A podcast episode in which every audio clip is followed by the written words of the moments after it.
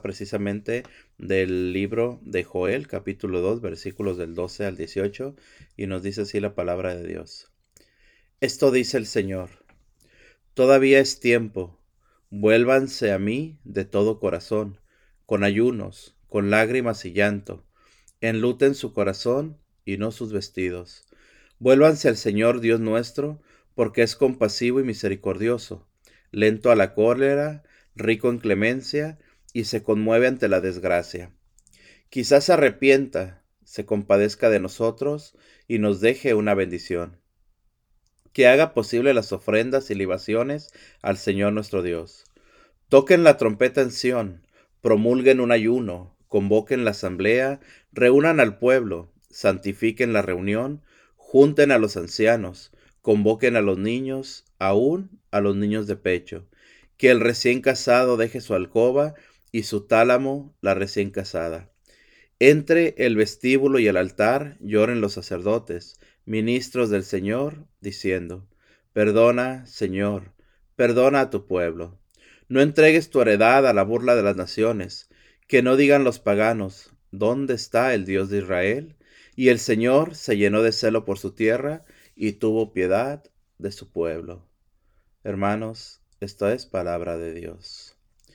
Mira, mi hermano, hoy en este día, en esta primera lectura que nos habla precisamente el libro, libro de Joel, capítulo 2, es la primera lectura del tiempo de Cuaresma, es la primera lectura, mis hermanos, donde el Señor comienza precisamente a prepararnos. Fíjate qué hermoso esto. Comienza a preparar nuestro camino cuaresmal.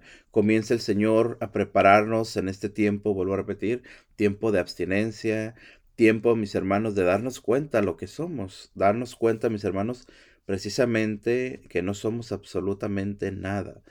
Esto es un poco, mis hermanos, de, confusión. ¿Por qué? Porque primero decimos que nosotros somos mucho, que somos grandes. ¿Por qué? Porque tenemos un Dios grande, un Dios de amor, un Dios de poder, un Dios que lo puede todo.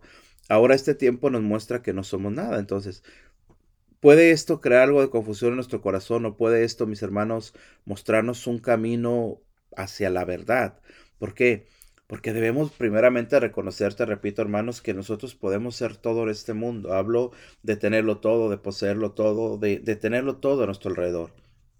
Pero si ese todo de lo que hablamos no es, no es el centro, el centro no está Jesucristo, todo lo que tengamos es vanidad, mis hermanos.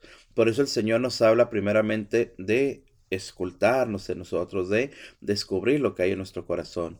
Fíjate que el profeta Joel, mis hermanos, nos lleva precisamente a ese conocimiento. ¿Por qué? Porque dice la palabra de Dios, esto dice el Señor, todavía es tiempo, ojo con esto, todavía es tiempo, vuélvanse a mí de todo corazón, con ayunos, con lágrimas y llanto, enluten su corazón y no sus vestidos. Primeramente, ¿qué es lo que nos habla Joel, hermano? Ojo, el interior al Señor no le gusta, hermano, al Señor no le agrada que nosotros mostremos en el exterior nuestro dolor, que mostremos en el exterior nuestro, nuestro llanto, nuestro luto, nuestro, nuestra forma de ser, hermano, vuelvo a repetir, el Señor no lo quiere en el exterior, quiere en el interior.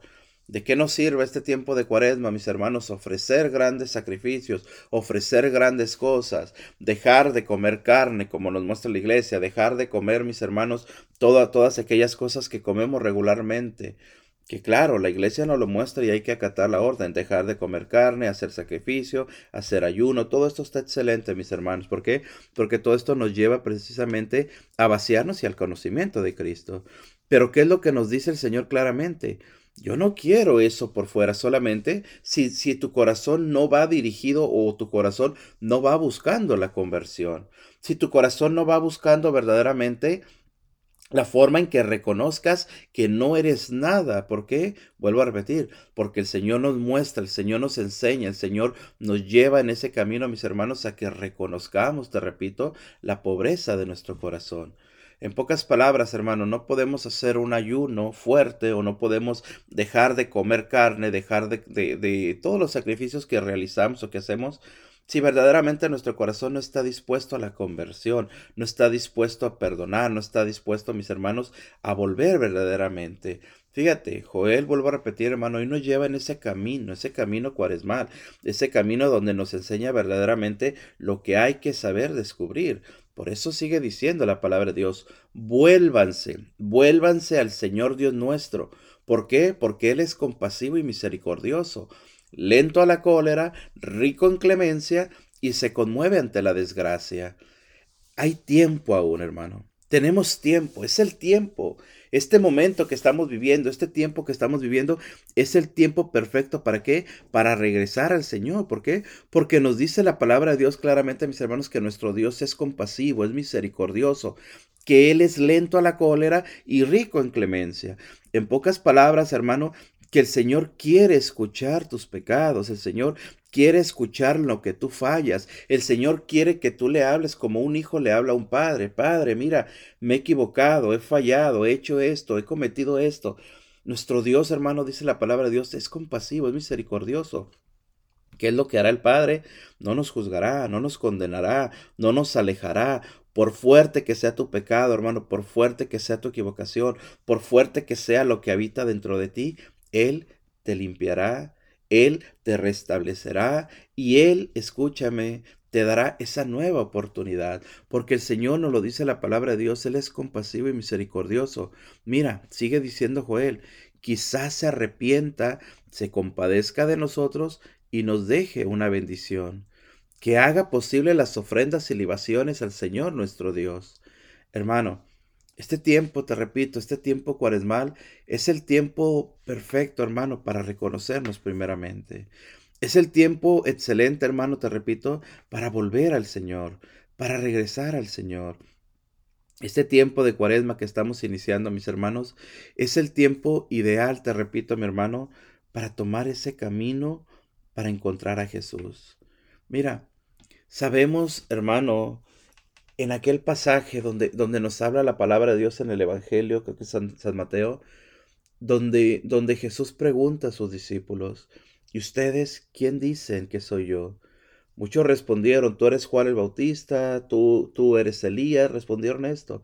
Recordemos que solamente Pedro, porque el Espíritu se lo reveló, pudo reconocer a Jesús. Tú eres el Mesías, el Hijo de Dios, le dijo Pedro. ¿Por qué? Porque el corazón de Pedro, mi hermano, había sido preparado por el Espíritu, había sido preparado para reconocer en Jesús no solamente aquel hombre que sanaba, aquel hombre que predicaba, aquel hombre que daba grandes sermones, no, sino que Pedro pudo ver en el fondo de su corazón la verdadera, el verdadero sentido de nuestro Señor Jesucristo en su venida a la tierra. Tú eres el Hijo del Hombre, le dice Pedro. Hoy en este día, hermano, este camino cuaresmal, te repito, es lo mismo. Muchas veces nosotros no podemos descubrir en Jesús a nuestro Dios, no podemos aceptar en Jesús a nuestro Salvador, no podemos aceptar en Jesús verdaderamente que Él ha venido precisamente como, como Dios y que se hizo hombre y que murió por nosotros y que resucitó para nosotros. ¿Para qué? Para que tengamos vida nosotros. ¿Por qué no lo podemos descubrir o no lo podemos aceptar o no lo podemos aceptar en nuestro corazón? Porque nuestro corazón, hermano, precisamente está lleno de odios muchas veces. Está lleno muchas veces, hermano, de, de, cosas que no nos dejan ver a Jesús, que no nos dejan entender lo que es el Señor, que no nos dejan aceptar lo que es el Señor. Es muy común, hermano, en este tiempo, en este tiempo cuaresmal, muy, muy, muy en especial, es muy común ver a gente que se burla de esto. Es común ver a gente, hermano, te repito, que se burla de este tiempo, que se burla del tiempo de cuaresma que vivimos los católicos, que se burla del tiempo en el que nosotros estamos atravesando, el tiempo que estamos viendo. ¿Por qué? Porque es gente que no reconoce, mi hermano. Es gente, te repito, que escucha, es gente que ve lo que hacemos, es gente que ve lo que celebramos, gente que ve lo que nosotros aceptamos en este tiempo. Y esta gente solo le sirve, te repito, de burla, Vemos gente que sigue burlándose de la pasión de Jesús. Vemos gente que sigue haciendo chistes de la pasión de Jesús. Vemos gente que, que, vive, hermano, y que sigue haciendo una mofa completa de lo que ha sido la pasión, muerte y resurrección de Jesucristo. ¿Por qué? Porque el corazón de estas personas, mi hermano, y sin querer juzgar, sin querer condenar, estas personas, ¿qué es lo que sucede, hermano? Que no dan paso a la conversión, que no dan paso verdaderamente, mis hermanos, al arrepentimiento que los pecados que cometen ellos sigue siendo para ellos algo, algo ligero. Para esas personas el pecado no es válido, para esas personas el pecado no es importante, por eso siguen en su vida. Hermano, Es por eso que es importante que nosotros, este camino cuaresmal, te repito, sepamos entregarle todo al Señor, sepamos dejarle todo al Señor, sepamos, como nos habla hoy precisamente esta lectura tan hermosa de Joel, mis hermanos, regresar al Señor. ¿Por qué? Porque recordemos que dice Joel, todavía es tiempo, hay tiempo aún. No sabemos cuándo este tiempo termine, no sabemos cuándo este tiempo, mis hermanos, caduque. ¿Por qué? Porque nadie sabe cuándo llegará el día ni la hora en el que seremos llamados al Señor. Por eso dice Joel, todavía es tiempo, vuélvanse a mí de todo corazón, con ayunos, con lágrima y con llantos, enluten su corazón y no sus vestidos. Vuelvo a repetir, ahí está la importancia de no hacer un ayuno en lo exterior, de no buscar ayunar solamente para que nos vean, de no poder ayunar o no, o no querer ayunar, mis hermanos, poniendo cara triste, poniendo cara, cara de, que estamos en, un momento, mis hermanos, de abstinencia pero esa abstinencia no nos lleva a ningún lado. El Señor nos lo dice claramente. No pongan cara triste. Limpien su cara, limpien su rostro. Ayunen, pero que ese ayuno, vuelvo a repetir, les lleve a que su corazón se limpie, a que su corazón se purifique, a que su corazón deje verdaderamente de vivir lo que está viviendo en este momento. Hermano, lo vuelvo a repetir y lo digo con mucho respeto es más válido que dejemos de cometer los pecados que cometemos día a día. Tal vez pecados pequeñitos, hermano, que tú no le das importancia. Una mentira. Cuando vas a algún lado y, agarras una, una fruta, supongamos, y no la pagas. O cuando te olvidas de dar un saludo al hermano. O cuando le has negado el abrazo a una persona. ¿Por qué? Porque hay resentimiento. Vale más, hermano, que comencemos a limpiarnos de esos pecados, a que hagamos grandes ayunos donde, donde nos, nos prohibimos comer carne, tomar soda, dejar de ver las redes sociales, todo esto, de verdad, hermano, es más importante hacer un ayuno, vuelvo a repetir, que nos lleve a limpiar nuestro corazón. Por eso nos dice hoy la palabra de Dios, enluten su corazón y no sus vestidos. La palabra de Dios nos sigue hablando y nos dice diciendo lo que hay que hacer, hermanos. Toquen la trompeta en Sion, dice la palabra de Dios, promulguen un ayuno, convoquen a la asamblea, reúnan al pueblo, santifiquen la reunión, junten a los ancianos, convoquen a los niños, aún a los niños de pecho, que el recién casado deje su alcoba y su tálamo la recién casada. Todo esto que habla, mis hermanos, de la abstinencia, la abstinencia, pero vuelvo a repetir, tenemos que darnos cuenta que lo que hacemos debe de ser dirigido a la conversión de nuestro corazón. Todo sacrificio, todo ayuno, toda abstinencia que hagamos en esta cuaresma, hermano, pidamos luz al Señor. Pidamos el verdadero, hermano, el verdadero conocimiento que nos da el Espíritu Santo para saber dejar lo que está afectando mi alma, para dejar lo que está afectando mi corazón, para afectar lo que está, lo que está generando una, una barrera entre el Padre y el Hijo que somos nosotros. Debemos de buscar verdaderamente, hermano, derribar esas barreras que hay en nuestro corazón, de poder relacionarnos con los demás sanamente, de podernos entender claramente entre nosotros, hermanos, como humanos, como hijos de Dios que somos. Por eso recordemos que nos dice la palabra de Dios, hermano. Perdona, Señor, perdona a tu pueblo. No entregues tu heredad a la burla de las naciones, que no digan los paganos, ¿dónde está el Dios de Israel? Hermano, todo esto, te repito, esta lectura que nos habla hoy la palabra de Dios por medio del libro de Joel, es una lectura hermosa, es una lectura, mis hermanos, te repito, donde debemos de descubrir, donde debemos de aceptar, donde debemos de entender verdaderamente, hermano, te repito, lo importante, lo importante que es en este tiempo de oración, en este tiempo de ayuno, en este tiempo de abstinencia, a saber orar, pero dirigidos por el Señor a saber ayunar, pero dirigido por el Señor, a saber entender que la abstinencia que nos pide el Señor debe de ser dirigida por Él. ¿Para qué, hermano? Precisamente para no hacer todo esto, como dice la palabra de Dios, solamente que nuestros vestidos se rasguen, que nuestras ropas se rasguen, que nuestra carita, mis hermanos, se vea triste porque estamos en ayuno, que nuestros vestidos se vean machacados, se vean manchados. ¿Por qué? Porque estamos en ayuno. No. Lo que hay que compungir, lo que hay que maltratar, lo que hay que vaciar es el corazón, no los vestidos, dice la palabra de Dios. El corazón es lo que importa. El corazón es lo importante para el Señor. ¿Por qué? Porque si nosotros podemos sacar todo eso que nos habla hoy la palabra de Dios, hermano, sabremos reconocer a Jesús. ¿En dónde? En mi hermano, en el que me ofendió, en el que me falló, en el que no me trata bien, en el que no me ve bien. Ahí es donde hay perdón. Y cuando nosotros podemos perdonar en nuestro corazón, hermano, la presencia de Dios se manifiesta a los demás.